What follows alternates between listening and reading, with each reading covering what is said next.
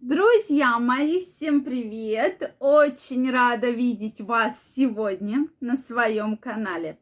С вами Ольга Придухина. Сегодняшнее видео я хочу посвятить теме запоры, что вообще, почему они случаются, опасно ли это и как же нужно нормализовать ваш стул. Поэтому давайте сегодня разберемся. Действительно, проблема, связанная с запорами, беспокоит большое количество людей. Ну, часто, поверьте, часто обращаются женщины, которые планируют беременность, женщины, которые уже родили, женщины, которые не собираются планировать беременность и рожать с проблемой запоров. Также обращаются люди более зрелого возраста, так что замучили запоры, что делать, посоветуйте. Многие ведь слабительные пьют постоянно, на постоянной основе. Можно ли это делать? Давайте сегодня обязательно разберемся. Друзья мои, если вы не подписаны на мой канал, я вас всех приглашаю подписываться. Обязательно пишите ваши вопросы, ваше мнение в комментариях. И в следующих видео мы обязательно поговорим на выбранную вами тему, и я отвечу на все ваши вопросы. Ну что, действительно от запоров страдает большое количество людей. Почему? Проблем может быть много. Если мы даже не говорим про какие-то серьезные заболевания, о которых я вам расскажу дальше, это неправильное питание, это мало вы потребляете воды, так как 2 литра в день это обязательно необходимая норма, которую нужно пить, да? То есть практически это 10 стаканов воды нужно пить обычной кипяченой негазированной воды. Если вы меня спросите чай, кофе, компот, это тоже все входит в количество воды и даже суп. Поэтому, друзья мои, обязательно пьем воду. Затем малоподвижный образ жизни. Действительно, реальность сейчас наша с вами такова, что большую часть времени мы сидим. Да, то есть сидим дома, сидим на работе, сидим в машине, сидим в офисе, и все время мы сидим. То есть кровоснабжение органов малого таза страдает, поэтому запоры также могут встречаться. И плюс ко всему, да, третий такой очень яркий фактор – это неправильное питание. То есть питание неправильное, недостаточное для того, чтобы хорошо формировался кал, да, чтобы он хорошо выделялся. И мы все едим какие-нибудь чипсы, сухарики, фастфуды, плюс вредные привычки, а потом удивляемся, вот у меня запоры или наоборот поносы, мы про поносы тоже обязательно в следующем видео поговорим. То есть проблема действительно существует. И мне написала пациентка, что Ольга Викторовна, ну что делать, не знаю я, что делать, меня уже замучили эти запоры. Я уже пью дюфалаки всякие, микроклизмы делаю, клизмы делаю, ничего. То есть стул проходит, и потом опять та же самая история. Давайте с вами вообще разберемся, сколько же в норме должен быть стул. У всех совершенно по-разному. Зависит в том числе от тех факторов, которые я вам уже сказала.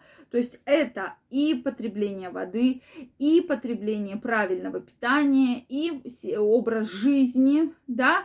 То есть у кого-то может быть один раз в три дня стул, да, и это для него будет нормой, а у кого-то три раза в один день, да. То есть, и если у вас, допустим, стул был три раза в день, там после завтрака, после обеда, после ужина, и гастроэнтерологи говорят, что это тоже является нормой. То есть ваша особенность особенность вашего организма именно такая, что после принятия пищи происходит опорожнение кишечника. У кого-то это два раза в день, у кого-то это один раз в день, да, у кого-то раз в два дня, у кого-то раз в три дня. Это все в пределах нормы.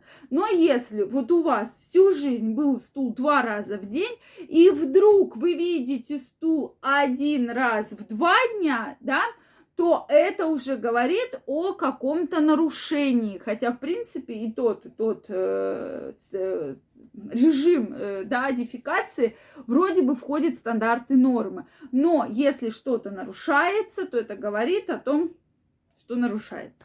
Затем, как же понять, что запор? Когда стул не выходит, и вам приходится тужиться. Вот вы сидите на унитазе и тужитесь, и тужитесь, и тужитесь, и выходит кал такой маленький, как у козы, да, такие маленькие-маленькие шарики да, то есть это говорит о том, что да, это стул, то есть кал как бы окаменевает масса и распадается вот на такие маленькие-маленькие-маленькие шарики, да, как у коровы или как у козы, такие небольшие шарики. Это говорит действительно о том, что это запор, запор такой очень серьезный. Также, если появляется кровь, да, в стуле, мы тоже этого, конечно, очень боимся. Мы уже с вами говорили на эту тему и обязательно еще раз продублируем. Чего же мы боимся при запорах? Если запор случился однократно, да, и там не было у вас никаких операций, то есть после родов, после операции, это является пределом нормы. Если же случилось однократно, то ищите проблемы в питании. Может быть, вы целый день были в дороге, может быть, вы ничего не ели, ничего не пили. Это может быть нормой. Но если у вас запор хронический, как мне написала пациентка, что каждый день приходится что-то принимать, какое-то слабительное для того, чтобы сходить в туалет, то это уже хронический запор. И вот здесь нужно искать проблему. Почему такое случилось? Чего мы больше всего боимся в этой истории? Это опухоли. Именно опухоль, полипы, опухоли, это уже все ставится под вопрос на момент предрака. Что же нужно сделать? Обязательно нужно сделать колоноскопию. Если вас беспокоят хронические запоры и вообще после 40 лет, особенно если в семье есть люди, у кого был рак кишечника, обязательно раз в год нужно делать колоноскопию. Сейчас действительно прекрасное время. Все боятся этой процедуры. Она неприятная, но тем не менее она может спасти вашу жизнь, а ваша жизнь нам очень дорога. Поэтому делается эта процедура под наркозом. Вы будете спать и ничего не будете чувствовать и слышать и видеть. И проснетесь, уже вам все проведут. Поэтому, друзья мои, обязательно помните про колоноскопию. Обязательно. Это тот метод, от которого нельзя отказываться. И мужчинам, и женщинам, особенно если в анамнезе у родственников, у близких родственников был рак кишечника. Если вас беспокоит кровянистые выделения, из прямой кишки, да, во время кала или в кале, и, соответственно, запоры хронические. Также обязательно нужно провести анализ кала на скрытую кровь, он также практически делается во всех лабораториях, и если беспокоит запоры, правильное питание, минимум 2 литра воды в день обязательно, и обязательно грубое волокно, 30 грамм отрубей, отрубей минимум в день для того, чтобы нормализовать ваш стул. И, конечно, овощи, также клетчатку включайте в ваш рацион. Друзья мои, если у вас остались вопросы, обязательно мне их напишите. Если вам понравилось это видео, ставьте лайки. Не забывайте подписываться на мой канал. И мы с вами обязательно встретимся в следующих видео. А я вам желаю огромного здоровья и чтобы никакие проблемы с вашим стулом, с вашим кишечником вас никогда не тревожили и не беспокоили. Всем пока-пока и до новых встреч!